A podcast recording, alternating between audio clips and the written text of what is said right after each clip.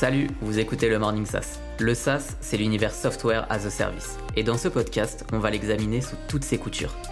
Moi, c'est Anthony Virapin. Je suis directeur des partenariats startup et éditeur de logiciels chez Microsoft. Avec mes invités, on va parler stratégie, tactique, conseils pratiques et exemples concrets. L'objectif, c'est de vous aider à bâtir, lancer et faire grossir votre business SaaS. Installez-vous confortablement, c'est parti.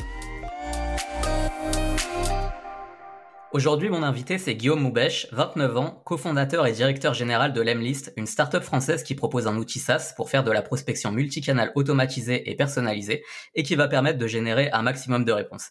Et pour planter un peu plus le décor, Lemlist a 3 ans, plus de 10 000 clients et vient de dépasser les 4 millions de revenus annuels récurrents sans lever de fonds, avec une équipe d'une vingtaine de personnes en télétravail depuis la création. Il y a aussi la Lemlist Family, une communauté Facebook très active de plus de 10 000 membres, et en plus de Lemlist, a aussi cofondé deux autres solutions SaaS en parallèle, LemTalk et LemPod, un projet qu'il a revendu après 18 mois de création. Salut Guillaume. Salut Anthony, ça va? Ça va et toi? Ouais, ça va super. Alors Guillaume, tu es au soleil. Euh, J'ai dit rapidement que euh, vous étiez en, en, remote, donc en, en, full télétravail. Et ça, c'est la beauté aussi de pouvoir le faire, c'est que tu travailles euh, loin de la France, mais à la fois vous êtes très proche des équipes. Donc euh, c'est super déjà de pouvoir faire ce podcast avec toi. Et, et, merci, je suis hyper content parce que avec les trois SaaS que tu as créés, je suis sûr que tu as plein de choses à partager, à nous apprendre. Et parce que aussi, tu n'as rien fait comme comme les autres. Donc on va parler de plein de choses avec toi, notamment des, des recettes qui ont fait le, et qui font d'ailleurs le succès euh, de l'Emlist euh, et des euh, et des conseils que tu vas pouvoir aussi nous donner. C'est tu sais c'est l'idée du podcast et du Morning SaaS, c'est de pouvoir partager euh, ces conseils, qu'ils puissent être réutilisés ensuite par des entrepreneurs, par des, par des gens qui travaillent dans, dans le monde du SaaS et qui vont pouvoir aussi euh, les réutiliser pour la croissance, pour la création de leurs nouveaux projets. Et là-dessus, je pense que tu as plein de choses à, à, à nous dire. Donc, je voulais revenir euh, d'abord vers toi sur le, sur le thème du SaaS, euh, un marché euh, en pleine explosion, de plus en plus de solutions qui sont créées par les startups. D'ailleurs, en ce moment, on dit plus j'ai créé ma startup de X ou Y, on dit j'ai créé le SaaS qui permet Euh, donc c'est assez marrant. Et donc après avoir lancé euh, plusieurs SaaS, toi, qu'est-ce que tu penses de ce marché et comment tu expliques euh, son explosion? Bah alors, comme tu l'as comme tu l'as un peu mentionné, je pense que le, le, marché du SaaS, il est en pleine pleine expansion. Ça, ça vient de, de plusieurs, on va dire, tendances. Déjà, il y a de plus en plus de personnes qui, qui arrivent à développer rapidement parce que les développeurs web sont de plus en plus présents et c'est un marché, tu vois, qui, n'arrête pas de grossir. Donc les, barrières à l'entrée sont, de plus en plus faibles. Et à côté de ça, tu as aussi euh, un énorme mouvement de, de no-code, donc euh, en fait développer sans avoir besoin d'être euh, un développeur ou un codeur. Et, et ça, c'est en train d'exploser aussi. Donc en fait, on a ces deux tendances en parallèle qui, qui arrivent à se développer, où des gens, à partir du moment qu'ils ont une idée, c'est facile de développer ce qu'on appelle un POC, donc une preuve de concept, afin de faire tester à des gens et de, à partir de là, valider un marché, une idée et par conséquent lancer un business. Donc, tu vois, pour donner un exemple euh, très concret euh, aux auditeurs, bah, il y a, il y a peut-être 15-20 euh, ans, si on voulait faire un site internet, c'était un petit peu plus compliqué. On passait par, par exemple, un, webmaster et, on lui demandait de développer un site. Aujourd'hui, tu vois, tu vas sur Wix, WordPress, Webflow ou autre CMS, donc euh, un outil qui te permet de créer un site internet. Et en fait, ça, ça fonctionne exactement euh, comme si tu faisais euh, un PowerPoint, c'est-à-dire que tu as juste à drag and dropper, donc prendre des éléments et créer ton site internet, appuyer sur un bouton et c'est live. Donc le fait que tout ce mouvement et cette tendance est en train d'exploser, la barrière à l'entrée, elle diminue et donc il y a de plus en plus de SaaS sur le marché, et ce qui est une, une bonne chose parce que c'est ça apporte de la valeur à, à des millions de personnes aujourd'hui partout dans le monde, quoi. Absolument. Et l'un des SaaS euh, qui est très utilisé en France et, à l'international, c'est l'Emlist. Euh, donc c'est c'est celui que tu as tu as cofondé. Et, et, donc remontons un petit peu en arrière parce que cette tendance du SaaS, même si beaucoup l'ont déjà prise, hein, c'est quand même quelque chose qui est en forte accélération. Et donc vous, avez fait ce, ce choix aussi euh, il y a quelques années. Est-ce que tu peux euh, nous raconter un petit peu la naissance de l'Emlist et nous expliquer notamment comment comment étaient les débuts, comment étaient les trois premiers mois? Ouais, bien sûr. Alors en fait, euh, je pense que l'Emlist, avant de commencer par euh, par la naissance, c'est peut-être je vais te raconter un petit peu comment euh, j'avais décidé de me, de me lancer dans l'entrepreneuriat. Du coup, moi, j'ai toujours eu ce côté, cette fibre business assez développée. j'ai des parents qui avaient qui avaient pas fait d'études et, euh, et donc pour eux c'était important euh, que je fasse un bac scientifique et euh, par conséquent que je continue mes mes études scientifiques donc j'ai fait j'ai eu un diplôme d'ingénieur mais avec toujours l'envie de me lancer dans le business. Donc ensuite j'ai décidé d'aller faire HEC et à ce moment-là tu vois mon père qui a bossé toujours lui il avait fait pas mal de sacrifices dans sa vie où il a pris deux jobs tu vois pour qu'on puisse ne manquer de rien. Euh, en gros, à ce moment-là, j'ai décidé quand j'étais à HEC de lancer un business avec lui, un business de t-shirts. Euh, et donc, euh, j'étais censé être, tu vois, le business guy, celui qui était à HEC et qui allait pouvoir un peu rendre l'appareil, tu vois, à mon père par rapport à tout ce qu'il avait pu sacrifier. Et en fait, ce business de t-shirts, ça a été un vrai échec. Donc, lorsqu'on a lancé le site, en gros, il n'y avait pas de vente. Et en fait, c'est là où je me suis rendu compte que pour faire de l'acquisition, donc comment trouver des clients, bah, en fait, c'était ultra compliqué. Et c'est à ce moment-là où, en gros, j'ai décidé, tu vois, d'être euh, très focus sur euh, et de devenir un expert sur la partie acquisition. Et je me suis promis, tu vois, de ne plus jamais euh, laisser tomber quelqu'un qui avait envie de se lancer, quelqu'un qui avait envie de faire de l'acquisition et de tout faire pour que les gens puissent apprendre à devenir eux aussi des experts de la prospection, donc de créer des liens avec leurs potentiels clients pour ensuite développer leur business parce que je pense que l'entrepreneuriat, c'est vraiment la plus belle chose au monde, tu vois. Et donc, euh, à partir de là, j'ai lancé une agence d'acquisition où, euh, en fait, je me suis formé honnêtement avec mes clients. Donc, euh, je me formais sur Internet et j'essayais d'appliquer tout ce que j'apprenais avec avec mes clients. Et donc, du coup, j'ai aidé des dizaines d'entreprises partout dans le monde à générer des millions d'euros de chiffre d'affaires en les aidant dans leur prospection et notamment en prospection par mail. Et c'est là où j'étais incubé, du coup, avec dans l'incubateur d'HEC à Station F. Et à la station F, j'ai rencontré euh, deux personnes, Vianney et François, donc un petit peu plus âgés, qui avaient la quarantaine, deux frères, euh, excellents euh, ingénieurs euh, tech, donc vraiment eux qui codaient depuis qu'ils avaient cinq ans, des, des passionnés, et qui avaient justement un, business à cette époque qui décollait pas. Et comme moi, mon objectif, c'est toujours d'aider, essayer de ce qu'on appelle give back, donc de redonner tout ce qu'on a appris. j'ai passé un peu de temps avec eux, et en fait, on a commencé à bosser sur des petits projets à côté, et on a vu qu'on s'entendait bien moi, j'étais pas plus trop fan de, ce modèle d'agence et j'avais le, feeling en fait que les outils qui existaient et qui étaient actuellement sur le marché ne répondaient pas vraiment au problème. Donc, ça manquait beaucoup de personnalisation, alors que la personnalisation est clé quand tu veux faire de la prospection. Et je trouvais que le discours que beaucoup de boîtes avaient, c'était de dire que la prospection euh, peut être 100% automatisée et que tu vas mettre en gros euh, tes sales en autopilote et limite que tu n'as plus besoin d'avoir une équipe commerciale, ce qui pour moi est totalement faux.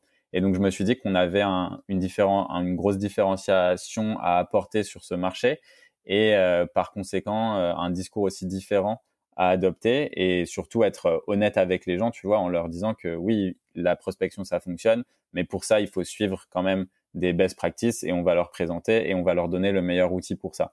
Et donc, du coup, avec Vianney et François, on a décidé de s'associer en, en, janvier. Enfin, on a commencé à bosser ensemble, parce qu'en vrai, l'association est arrivée plus tard. Mais on a commencé à bosser ensemble en janvier, janvier 2018. Et euh, tout est allé très vite. Donc, en trois semaines, ils avaient développé une bêta. Euh, comme moi, pour eux, tu vois, j'étais un peu le, le petit genou euh, qui, euh, qui sortait d'HEC. Ils m'ont dit, bah, maintenant qu'on a une bêta, genre, il faut que tu la vendes. Sauf que, tu vois, on était sur un marché ultra concurrentiel. Donc, il fallait que je trouve des moyens. On n'avait pas d'argent.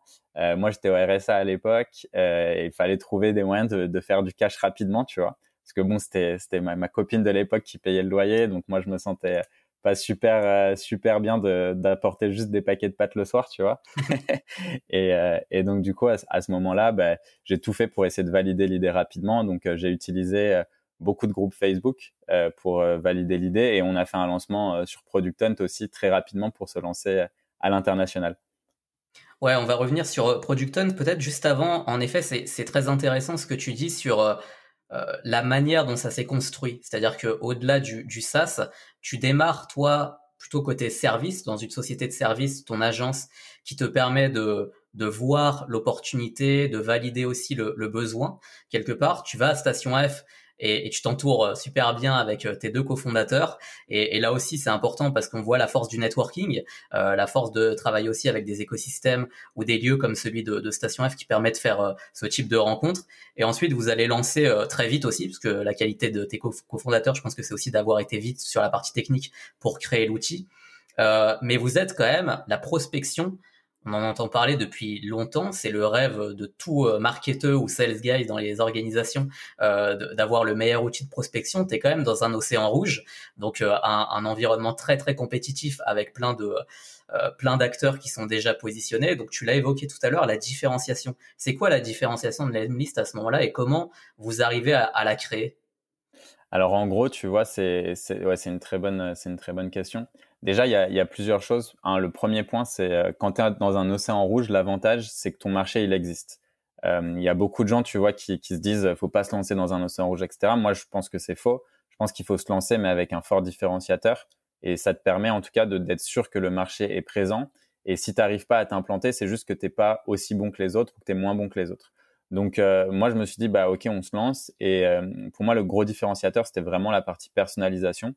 En fait, je pense que, euh, tu vois, pour créer des relations, il faut s'intéresser aux autres. C'est un peu la, base. Et ça, on l'oublie souvent. Et, euh, donc, euh, le but, en fait, c'était de se dire, OK, comment on, arrive à créer des relations? Il faut qu'il y ait le côté humain. Et pour qu'il y ait le côté humain, on va insérer de façon dynamique des photos ou images dans des emails et aussi de la vidéo. Parce que, en fait, tu vois, quand tu fais de la prospection vidéo, bah, directement, tu vois la personne en face qui t'a contacté et ça passe d'un mail inconnu à une personne qui a euh, une intonation, euh, un, une gestuelle, tu vois, un visuel. Enfin, tu, connectes beaucoup plus avec une personne qui t'envoie ce, ce, genre de message, que ce soit sur une photo avec quelqu'un qui sourit et qui te tend une tasse de café, ou euh, que ce soit juste, par exemple, une vidéo d'une personne qui est sur ton profil LinkedIn et qui est en train de te raconter une histoire, tu vois. Et en fait, ça, directement, on l'a mis en avant et ça nous a permis d'être euh, reconnu comme la première plateforme qui faisait euh, autant de personnalisation. Même si tu vois, euh, au final, le produit, quand on l'a lancé, il était loin d'être parfait. il y avait énormément de défauts. On était vraiment genre moins bon que tous nos concurrents sur plein de parties, mais on avait ce différenciateur qui était fort et qui a permis à nos utilisateurs de comprendre là où on voulait aller, parce qu'à ce moment-là, en fait, tu vends plus un produit, mais tu vends plutôt une vision ou en tout cas la vision ou le résultat qu'on leur vendait, c'était d'avoir plus de réponses de la part de leurs prospects, malgré le fait que l'interface euh, soit pas encore tout à fait euh, parfaite à ce moment-là. Et, donc, euh, c'est comme ça, tu vois, qu'on a réussi à créer beaucoup de bouche à oreille au départ. Et grâce à ce différenciateur, on a vu que la proposition de valeur fonctionnait et résonnait pour notre audience. Super. Euh, et ouais, tu, tout à l'heure, tu as évoqué euh, Product Hunt. Euh, c'est quelque chose que dont on entend de plus en plus parler en France, mais qui reste encore assez peu utilisé finalement par rapport au nombre de, de startups ou, ou d'éditeurs qui proposent du SaaS. pour autant, aux États-Unis, très très utilisé, en tout cas beaucoup plus. Et tu l'as tu l'as évoqué dans les débuts de l'Emlist, vous l'avez donc utilisé pour vous lancer ou pour accélérer en tout cas. Est-ce que c'est euh, pour toi un passage euh, obligé pour quelqu'un qui se lance un SaaS. Vous, qu'est-ce que ça vous a apporté? Et est-ce que euh, si, demain tu lançais un, un, side project, et d'ailleurs je pense que tu as, ça dans les, cartons, on y reviendra, tu utiliseras à nouveau Product Hunt? Ouais, alors en fait, Product Hunt, pour ceux qui connaissent pas, c'est une plateforme qui a plus de plusieurs millions de visiteurs par jour, qui élise chaque jour en fait le meilleur produit de la journée. Donc euh, tous les jours, les compteurs en fait sont remis à zéro et tu as euh, des dizaines, centaines de produits qui se lancent et les gens peuvent upvoter, donc voter pour un produit et ça donne beaucoup de visibilité en fait. Euh, le trafic sur cette plateforme vient essentiellement des États-Unis, mais global, donc ça vient un peu de tous les pays. Et, et comme tu dis, en France, ouais, il y a de, c'est sûr qu'il y a de plus en plus de personnes qui se lancent dessus, mais c'est pas non plus ultra connu. Mais pourtant, je trouve que c'est un moyen très facile en fait, parce qu'au final, tu as, juste à à remplir quelques descriptions, mettre ton logo. Et c'est un moyen très facile de voir si le marché répond positivement ou non à ce que tu proposes. Il y a beaucoup de gens, tu vois, qui vont euh, over-engineer d'un peu, donc qui vont passer beaucoup trop de temps à réfléchir à leur lancement pour qu'il soit parfait. Moi, je pense que c'est bien de le lancer. Dans tous les cas, tu peux faire plusieurs lancements si tu as envie. Euh, lancer rapidement, voir les retours du marché, voir les feedbacks. C'est gratuit et, ça te permet, tu vois, nous, euh, quand on s'est lancé, en fait, on a été élu donc produit de la journée. Et ça nous a permis, tu vois, de, de générer des, euh, des centaines de sign-up, en fait, des centaines de personnes qui ont créé un compte. Le fait est que le produit à l'époque, il était, il était vraiment nul, donc la rétention, elle était, elle était proche de zéro. Mais ça a quand même validé pour nous le fait qu'il y avait un besoin, qu'il y avait une envie et que les gens étaient prêts à créer un compte juste grâce à notre proposition de valeur. Et à partir de là, tu vois, ça nous a vachement encouragé et boosté à continuer euh, dans cette direction et euh, essayer de se développer et développer le produit. Ouais, et, euh, et, et, aussi ouais de valider ce que tu dis, c'est de pouvoir tester l'approche, de la valider. Effectivement, ça te permet de, de créer ta, ta rampe de lancement quelque part euh, et après d'avancer. Hum, tout à l'heure, tu parlais euh, également euh, de bah, du fait que vous démarrez sans lever de fonds. Euh, donc euh, avec euh, avec cette belle idée et, et, des signaux qui sont très très encourageants, mais dans un milieu qui est concurrentiel, donc sur lequel il va falloir s'accrocher. Donc très vite, je pense que aller générer le premier euro, c'est c'est clé. Comment euh, comment vous avez euh, créé justement cette, partie euh, pricing aujourd'hui Si on va sur le site de l'Emlist pour acheter, c'est un abonnement mensuel, annuel avec différents niveaux de pricing. comment c'était au, tout départ et justement comment vous l'avez fait évoluer ce modèle économique? Alors en fait, tu vois, quand, tu lances une, boîte, un SaaS de façon générale, tu as plusieurs stratégies de pricing. Euh, la, première, tu vois, c'est d'être euh, une stratégie agressive, c'est-à-dire que tu prends tous tes concurrents et tu dis que tu vas mettre un prix qui est plus faible. Donc euh, là, l'idée, c'est juste en fait dans des dans des milieux qui sont comme ça, un peu océan rouge, donc où il y a énormément de concurrence, faire cette stratégie donc de pricing agressive, où on peut appeler ça penetration pricing. Donc tu commences bas et après tu vas monter. C'est assez classique parce que ça te permet en fait de récupérer tout un marché qui va être très euh, sensible au prix en fait. Donc euh, tu vois, c'est des gens qui n'ont pas forcément d'attache pour un produit. Euh, leur seule attache c'est le prix et le moins cher, le mieux pour eux en fait. Donc au début, nous on a, on a commencé avec, on n'a pas fait cette stratégie. On a décidé de faire la, la stratégie donc d'alignement, c'est-à-dire qu'on a pris un de nos concurrents directs et on s'est aligné. Donc on a fait le, le même prix que lui. Euh, et après, une autre stratégie qui existe aussi, c'est là de se différencier, donc d'aller voir par exemple un, un, marché un peu plus premium. Et là, en fait, tu, tu vas mettre un prix qui est beaucoup plus élevé par rapport à tes concurrents. Parce que dans la tête des gens, de façon générale, euh, price equal value, tu vois. Donc le prix que tu mets, c'est euh, la valeur perçue, tu vois. Et, euh, et ça, c'est une stratégie qu'on n'a pas voulu mettre en place juste parce que pour moi, pour mettre quand même un prix plus élevé que tes concurrents, il faut que ton produit soit quand même meilleur ou bien meilleur plutôt. Et, euh, et ça, tu vois, au, début, c'était c'était pas du tout le cas. Par la suite, par contre, on a décidé d'augmenter le prix et le prix, en fait, c'est un des facteurs euh, de croissance les plus ignorés entre guillemets par euh, les fondateurs. Et le, enfin, la raison, elle est simple, c'est que changer son prix, ça fait peur en fait. Et, et même là, aujourd'hui, tu vois, on va changer notre prix encore. Euh, ça fait toujours peur, tu vois. Mais dans les faits, j'ai jamais entendu euh, un CEO ou un founder te dire on a augmenté les prix, ça s'est vraiment mal passé, tu vois. Genre en général, c'est pas ça parce que euh, quand tu construis une boîte, plus tu rajoutes de features, plus tu apportes de valeur et par conséquent, c'est logique que ton prix augmente euh, sur de la même façon.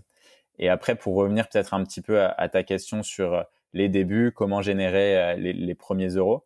en fait, rapidement, tu vois, euh, j'ai mis en place des techniques qui permettaient euh, de valider un, un projet, une idée et aussi de générer des sign-up. Donc, euh, première technique qui fonctionne très bien, aller dans des groupes ou Facebook ouverts où il y a ta cible, écrire un post, par exemple, j'ai développé. Donc moi, ce que je faisais en fait, c'était je montrais la valeur de mon produit. Donc en général, c'était les résultats d'une campagne. Voilà le nombre de pourcentage de réponses que j'ai eu après cette campagne. Je leur disais, j'ai développé un produit de prospection qui permet d'avoir ce type de résultat. Si vous êtes intéressé, commentez-moi en commentaire. Et là, du coup, évidemment, les gens ont envie d'avoir ce résultat. Donc, tu leur as prouvé la valeur que ton produit apporte. Du coup, les gens commencent à écrire moi en commentaire. Plus il y a de personnes qui écrivent moi, plus le post est vu dans la communauté. Et donc, en fait, tu crées cet effet en plus, donc Ben Wagon Effect, donc l'effet un peu mouton, où tu as de plus en plus de personnes qui vont écrire moi, moi, moi, moi, moi. Et toi, en fait, tout ça, ça te fait des gens que tu peux contacter, à qui tu peux faire des démos et que tu peux closer de façon assez simple. Donc là, tu vois, c'est une stratégie qui te demande de dépenser 0 euros et qui te permet de récupérer facilement 50, 100 euh, potentiels prospects ou clients.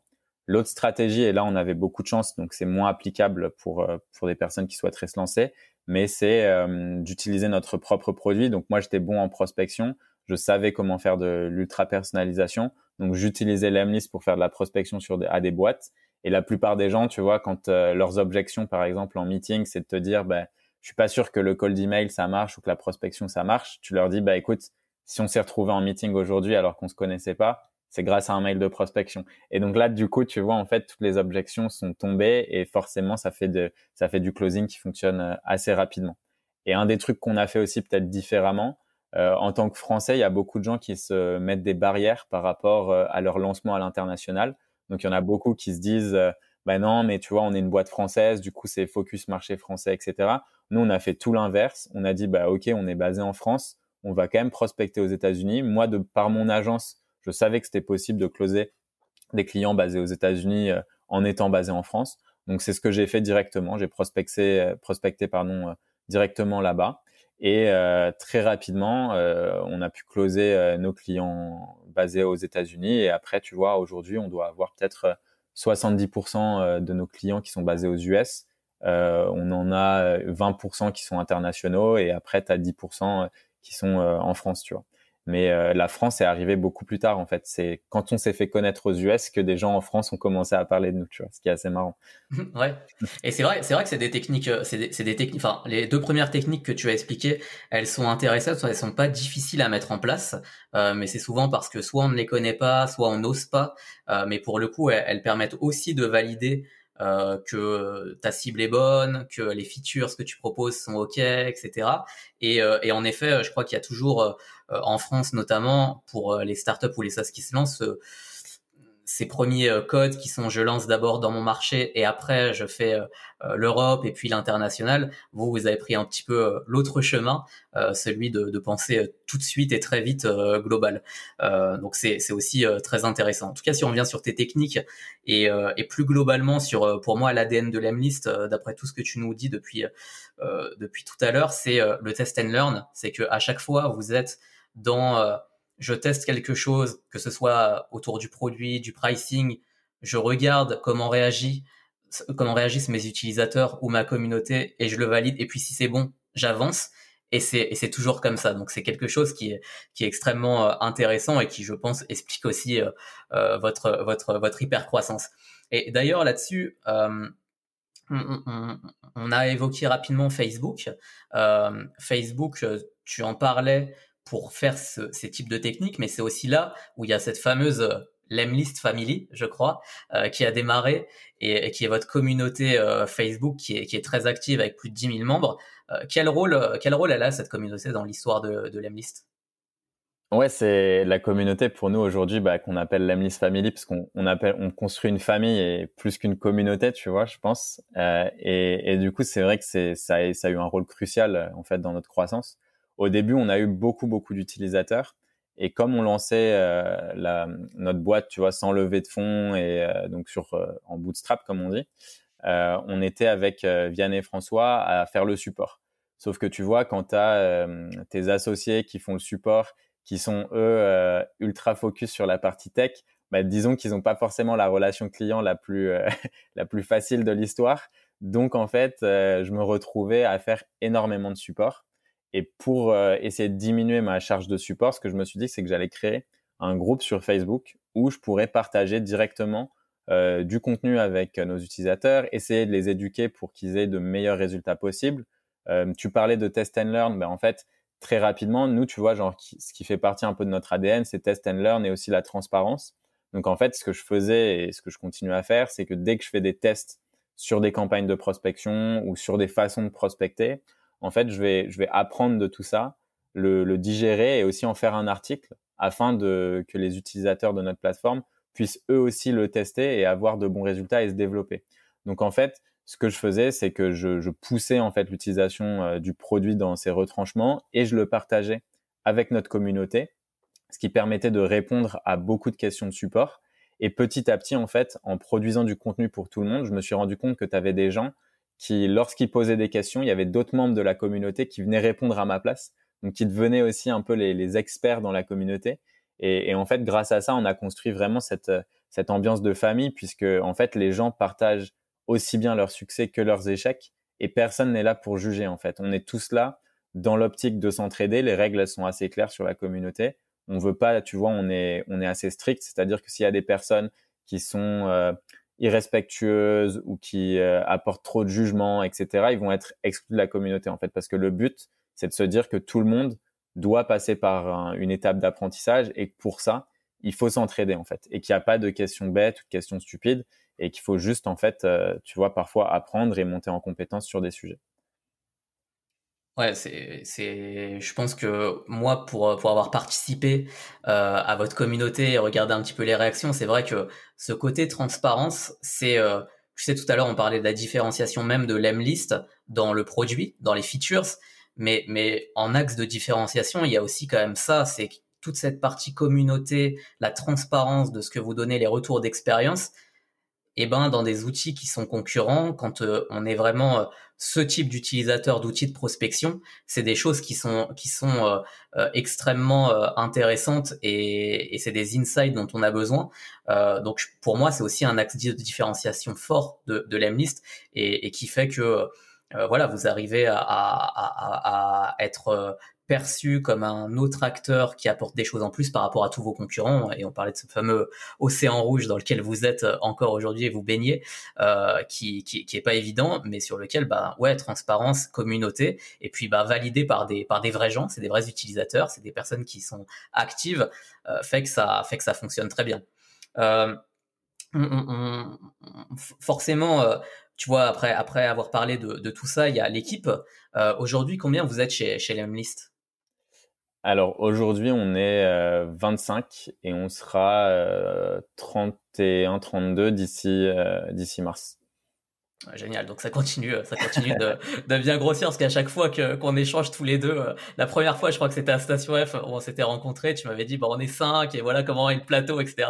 Et là, en quelques mois, voilà, tu tu, tu mm. m'annonces d'autres chiffres, euh, et donc c'est super. full remote, du coup, ça c'est aussi euh, vraiment une, une, spécificité de, de l'Emlist. Full remote avant le, le, le le Covid et toute cette crise parce qu'on entend, de plus en plus parler mais c'est vrai que toi enfin vous étiez déjà dans cette configuration là aujourd'hui et, comment vous êtes euh, dispatché ou réparti euh, géographiquement? Ouais, en fait, ce qui est assez drôle, c'est qu'on a fait totalement l'inverse. Genre, euh, on était, on était full remote et en fait, on a ouvert des bureaux euh, en, en, septembre. Donc là, on a récupéré les bureaux au-dessus de, de Partech, tu sais, c'est les anciens bureaux de Techstar. Donc on a récupéré tout ce plateau. et en fait, ouais, donc on est réparti dans cinq pays. En fait, la, la première personne qu'on a recrutée, c'est il s'appelle Vuk. En fait, c'est une personne qui m'a contacté pour travailler gratuitement pour nous. Il était basé en Serbie, il bossait pour une startup américaine, donc il était très bien payé. Et en fait, il m'a dit, bah écoute, Là, dans le job que je fais en ce moment, je suis pas forcément euh, ultra épanoui. Euh, j'adore ce que tu fais avec la communauté, j'adore ton contenu. Genre, je pense qu'on a des choses à faire ensemble. Est-ce que euh, tu serais chaud pour me donner des tâches en plus pour que je t'aide, tu vois? Et après, je lui ai dit, bah non, enfin, genre, on fait pas travailler quelqu'un gratuitement, tu vois. Enfin, c'est pas trop dans nos valeurs. Et du coup, il était là, ok. je lui dis, bah écoute, voilà, nous aujourd'hui, on n'a pas d'argent parce qu'on se payait pas à l'époque quand il m'a contacté je lui ai dit, mais euh, limite, je pense que je peux sortir euh, quelques centaines d'euros par mois de la boîte pour te payer. Après, toi, ne bosse pas trop, juste euh, bosse quelques heures par semaine. De toute façon, tu as ton job et on voit ce que ça donne. Et on a commencé comme ça. Et en fait, vous que ça a été notre premier employé, donc peut-être huit mois plus tard, on l'a on l'a recruté, on l'a recruté en full time. Donc lui, basé en Serbie. et de ce fait, en fait, comme il y a beaucoup de boîtes américaines en fait qui, ont, qui recrutent des gens là-bas parce que ils ont un anglais parfait et que nous, de toute façon, nos clients, ils sont à l'international. On a recruté Ena en deuxième, euh, deuxième euh, personne dans la boîte pour s'occuper du support. Donc, qui nous a, ça nous a vraiment enlevé une épine du pied de l'avoir. Là, c'était vraiment le, le rôle euh, qui, pour nous, tu vois, nous prenait le plus de temps avec Vianney, François et moi, parce qu'on était les, les trois à faire le support. Et donc, on est resté cinq pendant, euh, pendant pas mal de temps jusqu'à ce que, mais après, tu vois, c'était aussi dans notre ADN. On voulait pas grossir trop vite mais il y avait un moment où ça avait plus de sens parce qu'en fait, on faisait beaucoup de cash, ça grossissait très vite. Et il y a un moment où juste, tu vois, tu n'as pas le choix, faut recruter parce que tout le monde ne peut pas travailler 12 euh, ou 13 heures par jour, tu vois, juste pour, juste pour courir tout ça. Donc, euh, donc, on a commencé à recruter petit à petit et je t'avoue, là, ça va être, on va dire que ça va faire depuis, euh, depuis septembre qu'on a commencé, donc septembre 2020, là, qu'on a commencé à, à recruter beaucoup plus rapidement. Et euh, mais après, j'aime bien aussi euh, prendre mon temps dans le recrutement parce que euh, je fais des erreurs, tu vois. Enfin, clairement, pense que tout le monde fait des erreurs, mais bon, de moi, tu vois, c'est c'est aussi la première grosse boîte entre guillemets que que je que je construis, donc forcément, tu vois, j'ai encore plein de choses à apprendre. J'ai fait des erreurs dans le recrutement, ça, tu le payes un peu par la suite. Donc, euh, tu vois, j'essaye de, de, toujours m'améliorer, d'apprendre de nouvelles choses et euh, de faire en sorte aussi, parce que ça, c'est le point le plus important pour moi, que chaque personne dans la team puisse euh, grandir. Donc, je mets tout en place pour les aider à monter en compétences sur les sujets dans lesquels ils ont envie de s'améliorer et aussi, tu vois, d'être toujours accessible. Et quand tu commences, si tu veux mettre de l'hyperscaling dans ton recrutement, donc euh, recruter, je sais pas, 10, 20, 15, 30 personnes tous les mois, bah, en fait, tu peux plus faire ça. Tu vois, tu as plus cette relation de proximité quand tu es le CEO avec, tes, avec les personnes avec qui tu bosses.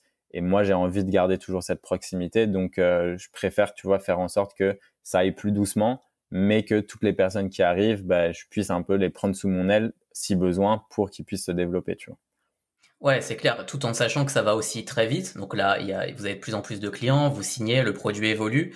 Euh, les nouveaux entrants, enfin les, voilà, les nouvelles personnes qui arrivent, comment, c'est quoi leur onboarding euh, Et ensuite, comment euh, euh vous euh, vous gérez chez chez Lemlist ben les KPI de succès Comment quelqu'un, tu en as parlé tout à l'heure, il, il y a tous ces process pour le faire évoluer et pour le faire monter en compétences. Mais avant ça, comment euh, vous créez de la clarté autour des jobs euh, pour savoir euh, où, chaque personne doit aller, les rôles et responsabilités et aussi bah, leur onboarding de manière globale Ouais, c'est une très bonne question. Alors pour l'onboarding, en fait, moi j'ai lancé une, j'avais lancé une formation, bon qui tourne encore, sur la prospection en fait en B2B. Et du coup, chaque personne qui onboard chez Lemlist fait cette formation parce qu'en fait, j'ai envie de montrer à, à, chacun, parce que tout le monde n'a pas forcément de background dans la prospection commerciale ou dans le sales.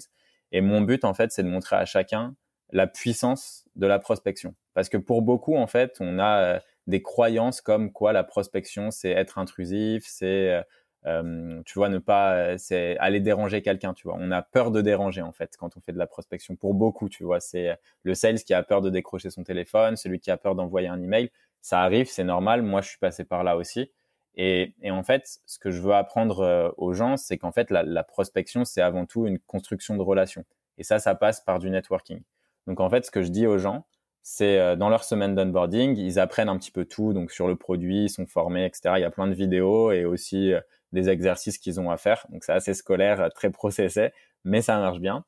Et en fait, je leur dis, bah ok, le deuxième jour, ils doivent envoyer une séquence d'emails à des gens qui sont dans leur domaine ou qui occupent un poste qu'ils aimeraient occuper d'ici 3 euh, à 5 ans, tu vois.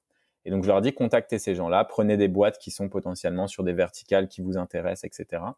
Et pour beaucoup, tu vois, c'était une grosse sortie de zone de confort de faire ça parce que demander à un développeur de contacter d'autres développeurs, c'est un peu bizarre. Demander à quelqu'un en market de contacter d'autres gens en market, c'est pas forcément euh, facile. Et en fait, très rapidement, ils arrivent tous à booker euh, 5-6 meetings pour la semaine d'après avec des gens parce que je leur explique, tu vois, quand tu es en networking, bah, tu, par exemple, tu vois, si je te contactais pour, euh, un mail de networking, je serais là, euh, salut Anthony, euh, bah, j'ai écouté le podcast, je trouve que c'est génial, j'ai adoré ton épisode avec Guillaume où tu parlais de ça, ça, ça. J'adorerais savoir, par exemple, comment tu as fait et comment l'idée t'est venue de développer un podcast. Est-ce que tu aurais 15 minutes à m'accorder pour qu'on puisse en discuter, tu vois J'ai fait en sorte que le message soit à propos de toi. je m'intéresse à toi, je te demande des questions. Bon, peut-être que tu seras trop occupé, mais dans tous les cas, je t'ai pas dérangé, toi tu trouves ça plutôt personnalisé et il y a de fortes chances que tu acceptes 15 minutes, tu vois, d'aider quelqu'un. Parce que toi, il y a toujours quelqu'un qui t'a aidé dans le passé et donc on a tous ce sentiment euh, d'avoir envie généralement de rendre un peu tout ce qu'on nous a donné dans le passé. Et, et donc ça, tu vois, je l'explique euh, aux équipes, les équipes se lancent et en fait, ce qui s'est passé, tu vois, typiquement, c'est que les personnes en marketing qui nous ont rejoints euh, en septembre quand elles avaient fait leur campagne de prospection, au bout de la deuxième semaine, quand elles ont eu leur meeting avec euh, avec des gens, ben en fait très rapidement, elles se sont retrouvées à closer des nouveaux clients pour l'Emlist parce que du fait qu'elles soient intéressées à la personne, la personne s'est intéressée à eux aussi. Qu'est-ce que vous faites? Vous bossez chez qui? Ah, l'Emlist. Ah, ben ça tombe bien. En ce moment, on est en train de rechercher un nouvel outil pour de la prospection, tu vois. Et en fait, c'était trop drôle parce que du coup, je me rappelle euh, Anaël, tu vois, qui était euh, qui bosse en market chez nous. Elle me dit Guillaume, je crois que j'ai closé un client. Je fais, bah, comment ça et tout? Elle me dit, bah, tu vois, j'étais dans mon call de networking et tout. Il m'a dit qu'il regarderait. Et là, je viens de voir, euh, parce que tu vois, on a les notifications dans Slack quand il y a des clients qui sign up et des clients qui payent. Et elle dit, je viens de voir qu'il a pris, euh, genre, deux sièges pour son équipe et tout. Et là, tu te dis, je dis, bah, tu vois, ça, c'est, le pouvoir de la vente. Tu vois, c'est, tu, crées des relations avec les gens. Si tu vois qu'il y a un bon fit et que ton produit ou service peut les aider, bah, en fait, la relation de business, elle est directement établie puisqu'il y a la confiance, en fait. Et donc tout ça, tu vois, c'est ça donne une autre image un peu de cette prospection pushy et ça va, c'est totalement aligné avec avec notre image sur l'ultra personnalisation, la création de relations. Et ça ne veut pas dire que ça va tout le temps aboutir sur une vente, loin de là. Mais dans tous les cas, toi, ça te permet un de rencontrer des gens qui vont t'aider à évoluer, parce que je pense qu'en fait, il faut faire des calls de networking. C'est le meilleur moyen euh, d'apprendre, de savoir où est-ce que les gens se forment, quel newsletter ils lisent, quel blog ils regardent, quel podcast ils écoutent. Tout ça, tu vois, c'est ce qui va te permettre toi en tant qu'être humain de te développer et de toujours apprendre euh, de nouvelles choses et apprendre des autres. Pour moi, c'est là où tu tu fais en fait les des pas de géant en fait plus que si tu essayes de te former tout seul tout le temps, tu vois. Et euh, pour répondre à ta seconde question donc sur les KPI, en fait, on a du coup, cette partie, euh, chaque service, entre guillemets, a des KPI, sauf peut-être sur la partie tech, parce que bon, ça, c'est pas trop moi qui gère et c'est un peu moins lié au business. Mais en gros, sur le support, ce qu'on regarde, c'est euh, le nombre de reviews positives laissées par euh, les personnes qui ont une interaction avec le support. On regarde aussi ce qu'on appelle first time to answer, donc première réponse, le temps qu'on met pour répondre à un message. Donc ça, tu vois, on a mis des KPI très spécifiques et chaque personne qui travaille en support essaye, doit répondre au, au ticket euh, sous euh, les 5-10 euh, minutes, tu vois, donc pour que ça soit quand même très interactif et que les gens n'aient pas à attendre trop longtemps. Ensuite, sur la partie sales, en fait, on va avoir des KPI qui sont liés au nombre de rendez-vous bookés, que ce soit en inbound. Donc inbound, c'est-à-dire c'est les personnes qui sont venues sur notre site et qui ont créé un compte, compte chez Lemlist, et aussi un nombre de meetings bookés sur la partie outbound. Et là, ça veut dire que c'est nous qui allons chercher et trouver euh, des, des, potentiels clients. Et ensuite, évidemment, c'est lié à, euh, pour les, pour les sales, à un revenu. Donc, euh, ils ont des objectifs mensuels et qu'on regarde aussi, qu'on check toutes les semaines sur le cash qui font, donc l'argent qui, qui font rentrer dans la boîte. Pour les, la partie marketing, là, ça va vraiment dépendre des sujets sur lesquels les gens euh, bossent. et en gros, ce qu'on essaye de faire, c'est que moi, je mets des objectifs qui sont assez globales. Et après, chacun va euh, déterminer lui-même ses propres objectifs sur son projet. Donc ça peut être par exemple réduire euh, le churn. Donc le churn, c'est le nombre de personnes qui décident d'arrêter leur abonnement. Comment est-ce que je vais faire pour les réduire le churn? Par exemple, j'ai un projet de euh, vidéo tutoriel où j'aide les gens à se servir de l'Emlist de façon plus optimale pour qu'ils aient de meilleurs résultats, tu vois. Donc ça, c'est mon projet et mon hypothèse, c'est de dire que je vais essayer de faire passer ou je vais réduire le churn de 10%, par exemple. et donc tout ça, c'est euh, chacun potentiellement se, se met ses objectifs ou s'il n'y arrive pas, on, va l'aider à, les déterminer pour lui.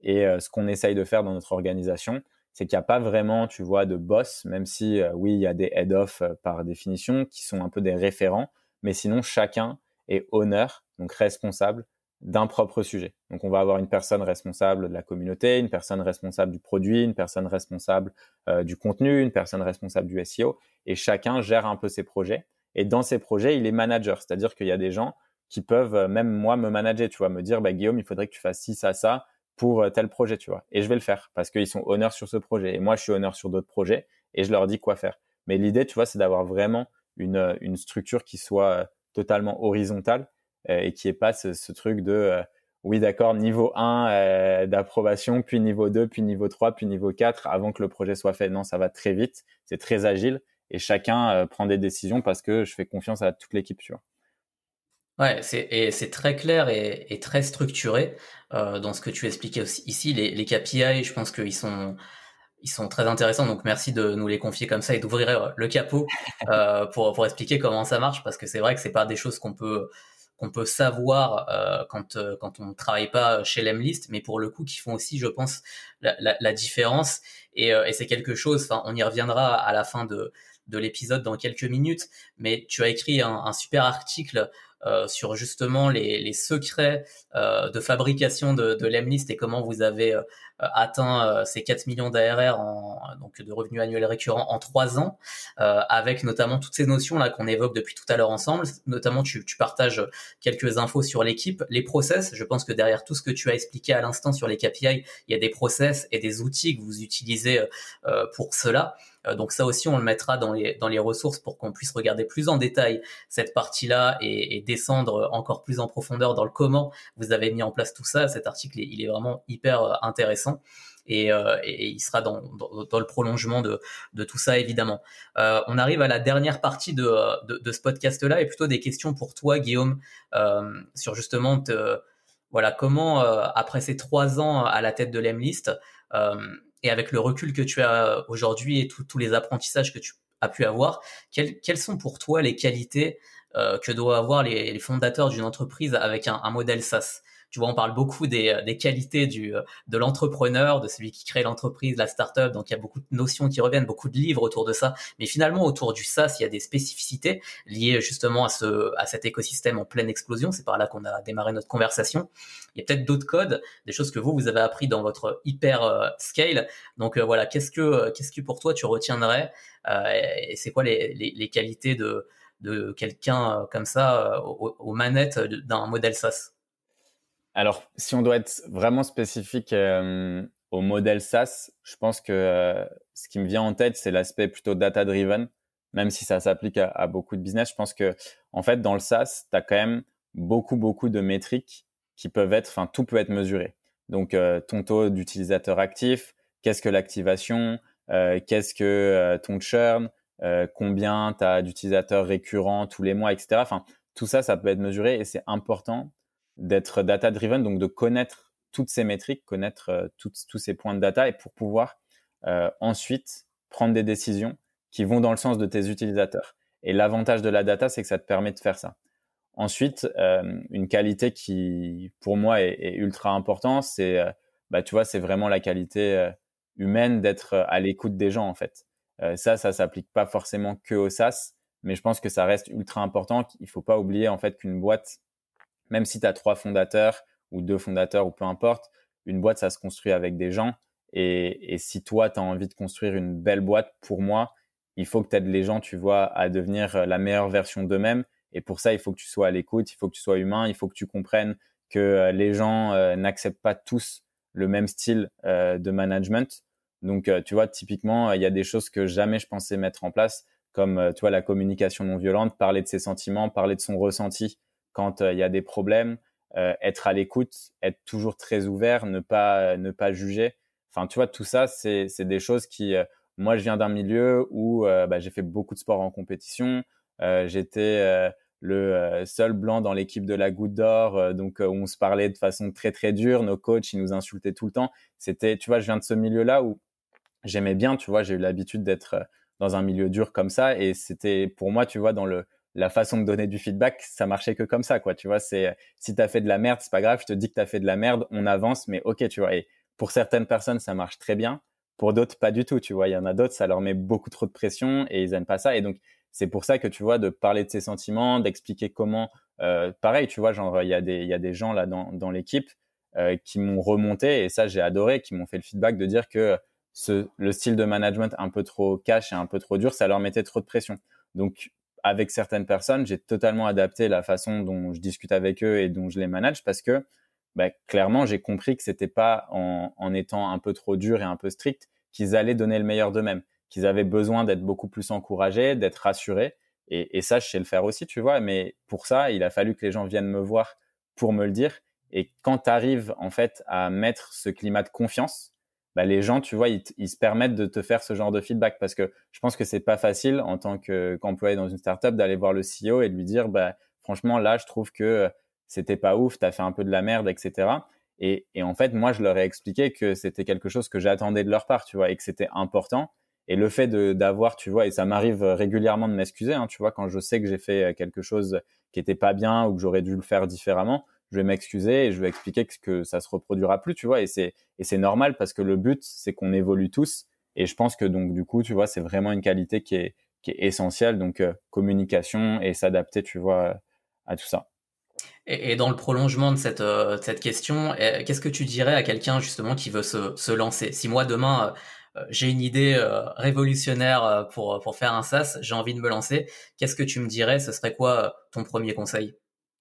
Bah, mon premier conseil, vraiment, ça serait de tester ton idée le plus rapidement possible. J'en ai un petit peu parlé euh, rapidement dans, euh, dans, dans l'épisode, mais c'est, je vois beaucoup trop de gens, tu vois, qui sont là et qui se disent non, le lancement, il devra se faire que quand tout sera parfait, tu vois. Sauf qu'en fait, c'est pas ça. Un lancement qui est raté, c'est pas grave en fait. Personne ne l'a vu. Donc en gros, tu peux faire 10 lancements.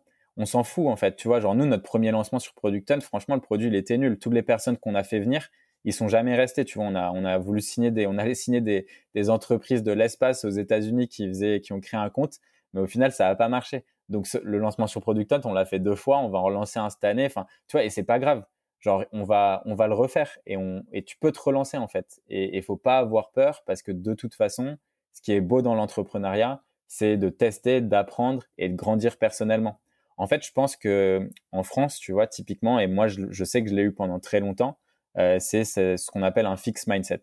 C'est-à-dire que, euh, tu vois, nos parents et la société nous euh, met des idées en tête, des idées un peu, tu vois, pré préconçues, qui nous vont nous dire que tu as des cerveaux mathématiques, des cerveaux scientifiques. Enfin, tu vois, il y a plein de gens, on a tous dans notre entourage quelqu'un qui dit ah non moi les maths c'est pas pour moi, tu vois.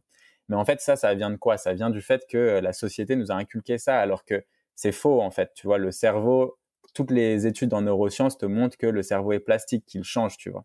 Mais à partir du moment où tu décides d'encourager le changement et te dire que, euh, en fait, ce qui est, ce qui est bien, c'est l'apprentissage, et c'est en, me trompant, en testant de nouvelles choses, c'est là, en fait, c'est ça qui me stimule, tu vois, dans, dans ma croissance, et tu vois ton cerveau, tu imagines ton cerveau bouger et changer à chaque fois que tu apprends quelque chose de nouveau, mais en fait, à ce moment-là, tu vois, ta, ta, ta vision, elle est, elle est totalement différente. Tu vois, ça m'est arrivé euh, quand j'étais à HEC, j'étais allé à une conférence, tu vois, où il y avait euh, Jacques Attali, je crois que c'était, qui, qui parlait. donc, mec très impressionnant, tout le monde à HEC. En plus, tu vois, moi, je venais, à la base, j'ai fait la fac, ensuite, je suis allé en école d'ingé, et ensuite, j'étais à HEC. Donc, j'ai vraiment le parcours. Je suis pas du tout passé par les classes prépa, j'ai pas du tout fait des trucs, tu vois, genre un peu comme enfin toutes les personnes autour de moi, je me sentais différent, tu vois, et je me sentais un peu en dessous des gens. Et, et donc là, tu vois, j'arrive, j'ai une question et, euh, et dans ma tête, j'ai cette question qui est en tête et je me dis putain, mais comment est-ce que je vais faire pour bien la formuler, pour que tu vois ça ait l'air d'être pertinent et tout. Et pendant que j'étais en train de, tu vois, d'être euh, de débattre avec moi-même intérieurement, je me dis ok, allez, fais, passe, pose ta question et tout. Je pose ma, je vais pour poser ma question et là, j'entends deux personnes devant moi qui se disent putain, c'est vraiment une question con, tu vois. Et en fait, ce qui s'était passé, c'était que, le, euh, que hum, Jacques Attali avait déjà répondu à la question, tu vois. Et en fait, il s'est posé et là, au final, il m'a répondu en reformulant ce qu'il venait de dire, que j'avais pas entendu puisque j'étais en, en, plein débat euh, intérieur. Et en fait, au final, qu'est-ce qui s'est passé? Oui, je me suis senti mal. Oui, j'ai rougi quand j'ai entendu les mecs dire ça et, j'étais pas bien. Mais au fond, j'ai eu la réponse à ma question, tu vois. Et j'ai appris quelque chose de nouveau. Et en France, tu vois, même si tout le monde te dit il y a pas de questions bêtes, tout le monde a peur de poser des questions, tu vois quand tu demandes à la fin euh, d'un meeting ou un truc comme ça, quelqu'un a des questions, personne ne lève la main, personne va interagir parce qu'on a peur d'être jugé. Et en fait, en business, c'est ça, il faut que tu arrives à enlever cette peur d'être jugé parce qu'il faut que tu arrives à te dépasser, à te dire que ce qui est important, c'est pas le jugement des autres, mais c'est ce que tu vas apprendre. Parce que ce que tu apprends et la façon dont tu te développes en tant qu'entrepreneur, peu importe le succès ou non de ta boîte, c'est un enrichissement personnel qui va être lié à ton bonheur, tu vois, et à ton vraiment à ton épanouissement. Donc, faut pas avoir peur faut se lancer. On tombe tous, on fail tous. Euh, on a fait, nous, des milliers d'erreurs sur l'Emlist. On a plein d'articles qui le montrent et qui en parlent. On s'est fait insulter aussi plein de fois. Mais c'est pas grave, on est toujours là et il faut y aller, quoi. Bah, c'est en plus c'est une super belle manière de définir le, le growth mindset, qui est l'opposé du, du fixed mindset dont tu parlais euh, tout à l'heure, et, souvent qu'on a du mal à définir. Je pense que tu l'as tu l'as fait euh, vraiment très très bien et avec euh, l'exemple de, de Lemlis qui l'incarne bien. Donc, euh, bah, Guillaume, merci beaucoup pour pour tous ces, ces, partages, ces conseils, beaucoup de choses qui peuvent s'appliquer à, à quelqu'un ou à des personnes qui veulent faire grossir du SaaS.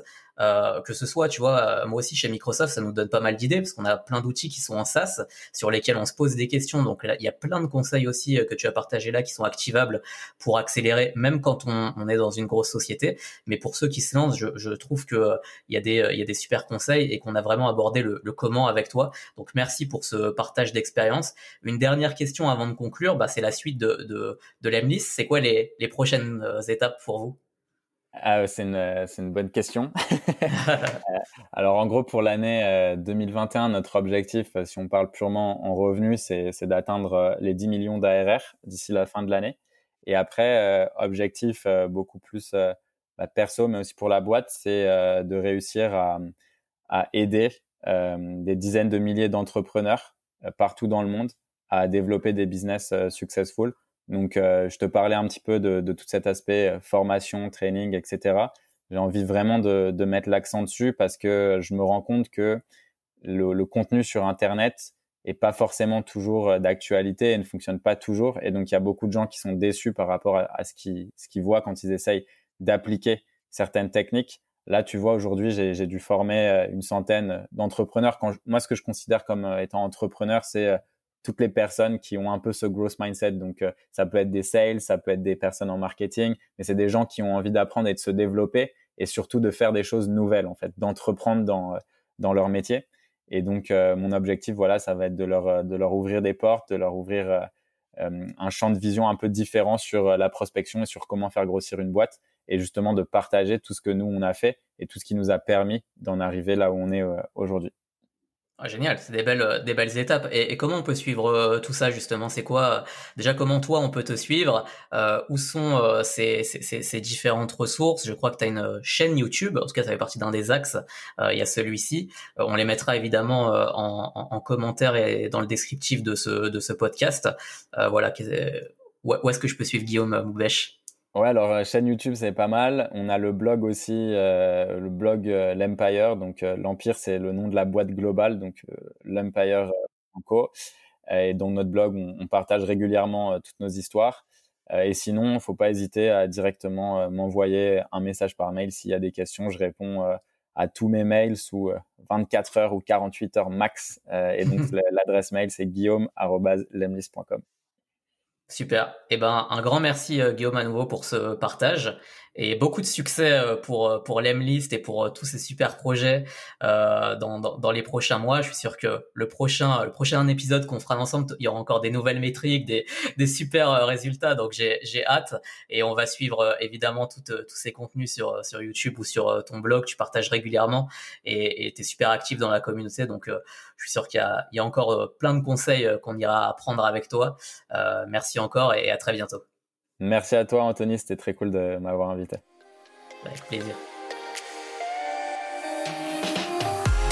C'était le Morning Sass. Merci à tous d'avoir écouté cet échange.